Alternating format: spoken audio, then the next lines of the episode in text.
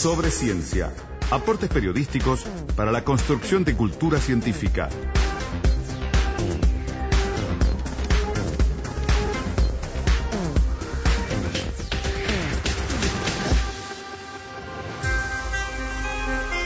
Estuvimos hace ya unos días, eh, cuando todavía estaba mm, la Expo Activa funcionando, participando de una visita guiada a lo que era la primera presentación en público de la red de buenas prácticas agropecuarias, una red de reciente conformación en nuestro país, una red que tiene una cantidad importante de asociaciones que la integran y que a su vez eh, se, de alguna manera se troquela con otro colectivo de asociaciones similares a nivel continental. Les vamos a contar lo que vimos, les vamos vamos a contar un poco más sobre esto a partir de ahora.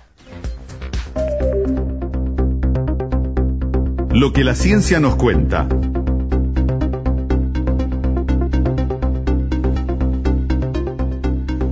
Y lo que la ciencia nos cuenta tiene mucho que ver con esto porque en definitiva estas buenas prácticas agropecuarias eh, tratan fundamentalmente de lo que es la aplicación de muchos años de investigación de los centros formadores de conocimiento, sobre todo en materias de ciencias agrarias, tanto en Uruguay como en Argentina, en Brasil, en Paraguay y otros países, al punto que aquí en Uruguay esta red, a diferencia de lo que pasa en otras partes del continente, también reúne a la academia. No solamente están, por ejemplo, la Asociación de Cultivadores de Arroz, la Asociación de Exportadores de Miel, la Asociación Rural de Soriano, la Asociación Uruguaya Pro Siembra Directa, la Cámara de Comercio de Productos Agroquímicos de Uruguay, la Cámara Uruguaya de Servicios Agropecuarios, la Cámara de Semillas, CREA, el Instituto Nacional de Semillas, Burucuyá y la Sociedad Apícola Uruguaya, sino que también están allí la eh, Facultad de Química, la Facultad de Ciencias, la Facultad de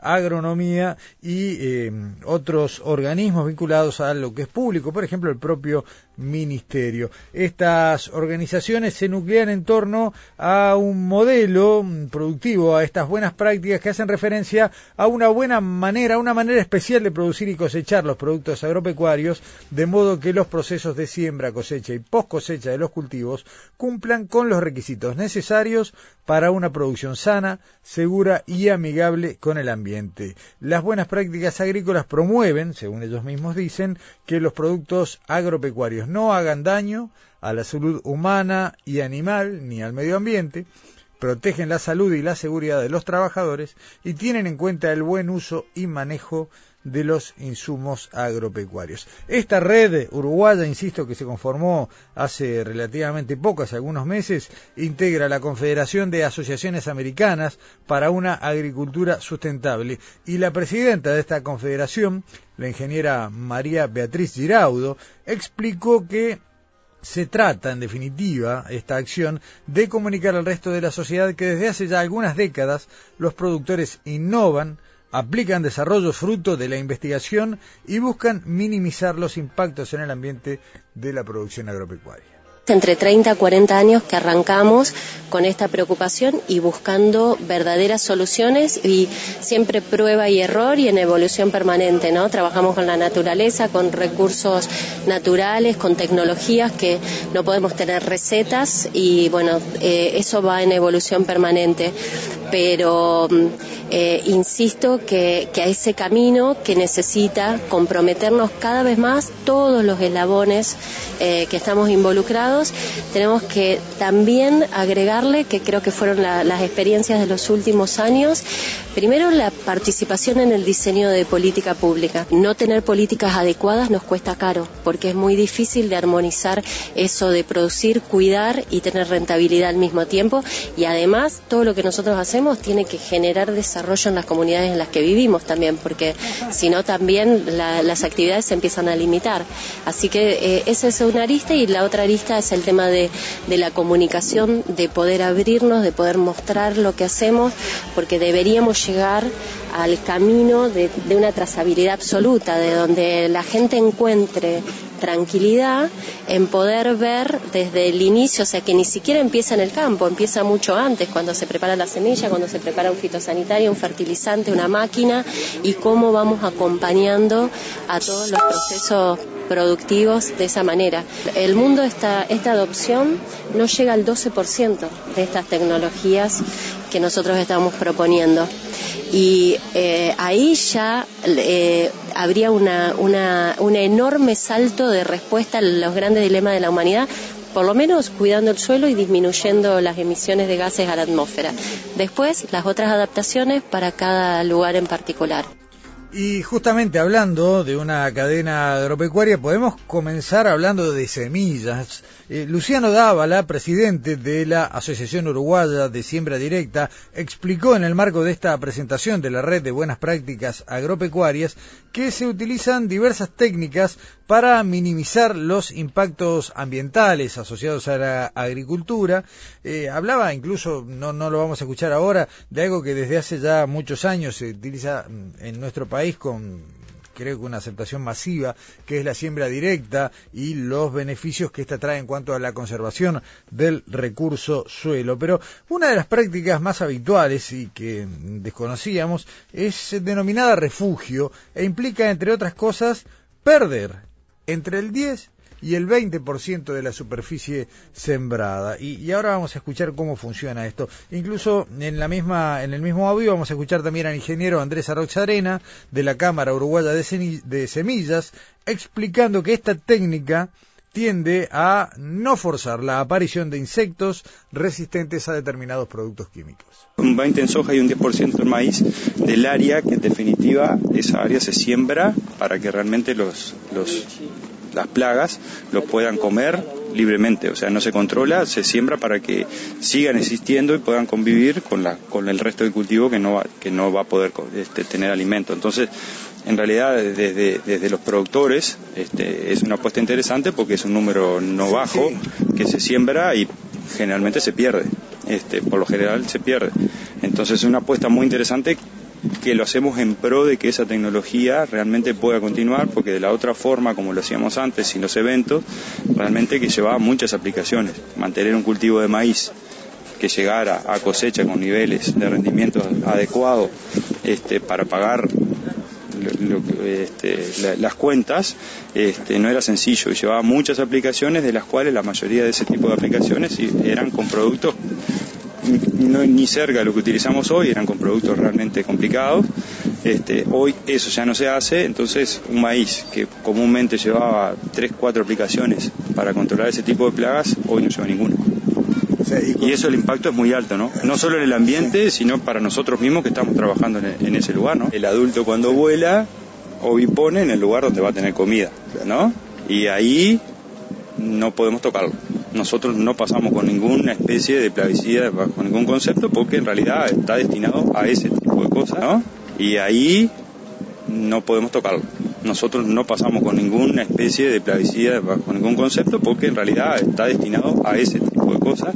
El refugio también lo que hace es asegurar que o mejor dicho, disminuir el riesgo de aparición de resistencia por parte de los insectos, que, eso es un, problema que, ocurre, este, porque es biología pura y, bueno, la dinámica productiva siempre puede llegar a pasar, de hecho pasan en algunos, en algunos lugares lamentablemente, y con el refugio lo que se hace es tratar de contribuir a, mitigar ese riesgo de, de aparición de foco de resistencia por parte de insectos.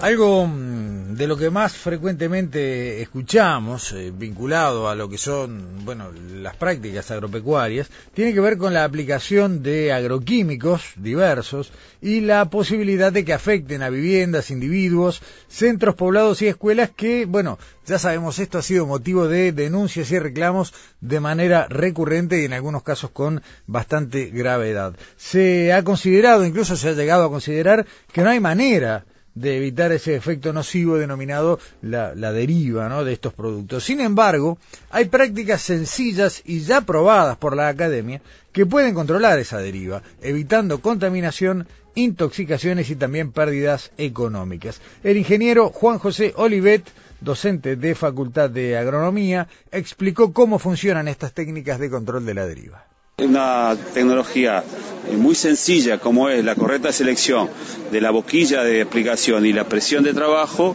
cómo se puede hacer el control de la deriva en forma eficaz. Nuestro grupo de trabajo trabaja además en ver que esas tecnologías sean eficaces desde el punto de vista del control de las, de las plagas en general, sean malezas, sean insectos, sean hongos. Eh, el resultado de muchos años de trabajo indica que las tecnologías que implican eh, reducción de la deriva mediante básicamente boquillas de, y presiones eh, adecuadas son tan eficaces como las tecnologías convencionales que producen mucha deriva y contaminación. Contaminación que puede ser sobre centros poblados, sobre viviendas individualmente establecidas en el área rural, centros educativos, cursos de agua. Olivet ensayó alguna explicación acerca de los motivos por los cuales, a su entender, estas prácticas, a pesar de lo sencillas, aún no son masivas en Uruguay. Hay un problema, hay un problema de, eh, vencer eh, ciertos conceptos arraigados eh, antiguos. Desde el punto de vista del costo, esta tecnología no implica mayor costo. Esta boquilla, que es una boquilla convencional, sale 11 dólares. Esta sale 13 dólares. Las boquillas duran varios años colocadas en una máquina, no hay una razón económica para no utilizarlas. Es más bien que la gente tiene cierta aprehensión al cambio, cierto miedo que el cambio este, implique una pérdida del control. Y, eso, bueno, con el tiempo la gente que va haciendo sus primeros pasos lo va pudiendo observar qué es lo que pasa y así sucesivamente con el paso de los años va a haber una adopción este, muy, muy generalizada de en Europa esto es la norma porque ellos ya saben que son eficaces y por la estructura, digamos, del, área agraria, del área agrícola, de los cultivos, tamaño de predios, cercanía a, cursos de agua, cercanía a centros poblados, etcétera, esto es lo que usan. Habitualmente son los malos de la película. ¿eh? Los distribuidores de agroquímicos eh, también integran la mm, red de buenas prácticas ambientales y generalmente, bueno, la aplicación de estos productos es vista como una de las grandes responsables de los problemas que se le achacan a la producción intensiva a nivel agropecuario. Bueno, eh, estas distribuidoras de agroquímicos forman eh, la red Campo Limpio desde hace un tiempo, también formaron parte de la presentación de la red de buenas prácticas agropecuarias. La red Campo Limpio tiene como objetivo recolectar y reciclar los envases plásticos en los que se distribuyen estos productos, envases que poseen un alto potencial contaminante, tanto por el propio plástico del que están hechos como de por los productos, por los residuos que quedan en su interior. Virginia Amorós vocera de Campo Limpio, aseguró que ya han conseguido recolectar en esta red más de 600 toneladas de envases vacíos. Venimos con, con tasas, superando las tasas de recolección. Eh, estamos con, con 623 toneladas recolectadas eh, y un 33% de lo recolectado del año pasado. O sea que, que, el programa está, está, está, está con, con, con, buena recolección a nivel país. O sea, venimos con un crecimiento súper importante. Crecimos a su vez un 35% de lo que fue el año pasado, pero a su vez es un 35% en realidad en lo que se vuelca de envases al mercado. Eh, estamos en unas 1.700 toneladas más o menos de, de, envases hoy. Y la pregunta que sigue obviamente es, ¿cuál es el destino de estos envases? El 80% de lo que hoy se está recolectando se hace lo que es madera plástica que lo estamos viendo ahí, eso es, un, eso es una muestra, igual tenemos un stand, después si quieren pasar hay bastantes mostraciones, eh, lo que es madera plástica, que, que para nosotros es súper clave, es ese banco que tenemos ahí, que, o sea, va todo el bidón eh, y a su vez el uso de esa madera, nosotros decimos, bueno, que sea exterior, que vuelva al campo. Entonces se está usando mucho para hacer piques, para hacer postes, eh, para hacer porteras. Entonces decimos, bueno, está, va y, que vuelva al campo con, con, su reciclaje. Y después el otro 20% em, que, que, también se recolecta, se está haciendo pellet, eh, se está haciendo hoy en el centro de acopio de, Trinidad. Eh, se trabaja también en conjunto con la Intendencia, porque esto es un programa que también trabaja a nivel de intendencias, asociaciones, entonces buscamos el núcleo a nivel departamental. Bueno, y esa Intendencia hoy, eh, junto con Unión Rural de Flores, están haciendo pellet para el reciclaje. Acá hay una página web, eh, www.campolimpio.org.ui, que por un lado tiene toda la información sobre cómo quienes todavía no hayan encontrado la manera en la que hacer llegar estos envases eh, pueden, bueno, deshacerse de esta de este elemento contaminante y darle un destino bastante más amigable desde el punto de vista ambiental, como también para quienes quieran acceder a algunos de los productos que se fabrican a partir de este residuo. Además, y abro un paréntesis acá, pudimos ver eh, trabajos de alumnos de escuelas, de, liceos eh, rurales, de escuelas agrarias, que han eh, empezado a perfeccionar dispositivos que, eh, bueno, muelen, trabajan estos envases de una manera excelente que facilita también mucho el, proceso de su reciclado. Es algo que vamos a estar teniendo también para mostrarles un poquito más adelante. Y bueno, hubo espacio también en esta presentación para otras tecnologías y desarrollos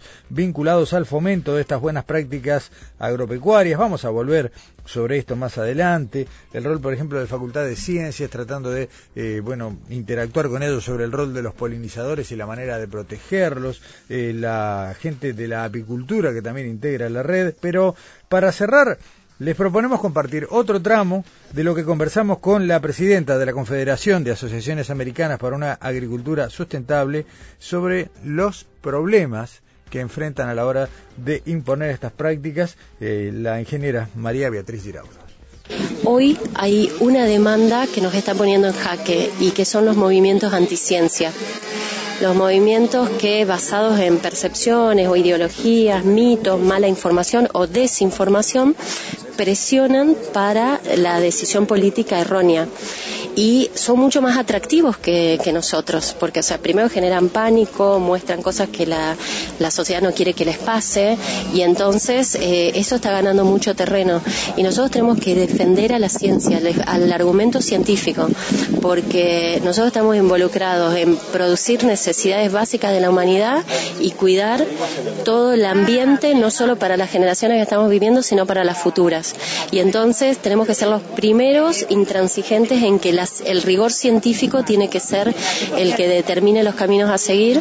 Y entonces ahí todo nuestro trabajo vinculado directamente a, lo que es la academia, los institutos de, de investigación y tiene que ser condición sine qua non para tener, a ponerle a toda nuestra experiencia campo ese aval y ese argumento y también el otro trabajo que hablábamos antes de participación política, porque esa información le tiene que llegar al decisor para que realmente se, se tome en cuenta.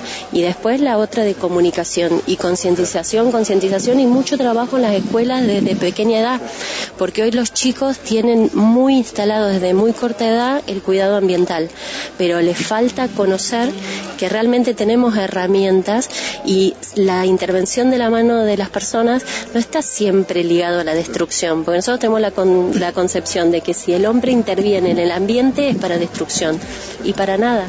Nosotros tenemos una historia de 30, 40 años acá en Sudamérica para mostrarles que la intervención de, las personas con base en la ciencia, con la experiencia adaptada y con un seguimiento y permanentemente control, porque tecnologías que a lo mejor hace 10 años eran excelentes, hoy descubrimos que no lo son y tenemos que descubrirlo así y eliminarlas de circulación para que no generen problemas. Entonces, eh, todo ese trabajo conjunto es el que tenemos que hacer y una red como la de BPA que nuclea a tantos actores involucrados y que siga creciendo eh, en este involucramiento es una herramienta clave porque cuando la voz de muchos concluye, confluye en un mismo mensaje, tiene mucha más fuerza y baja los decibeles de pensar que hay intereses particulares o individuales.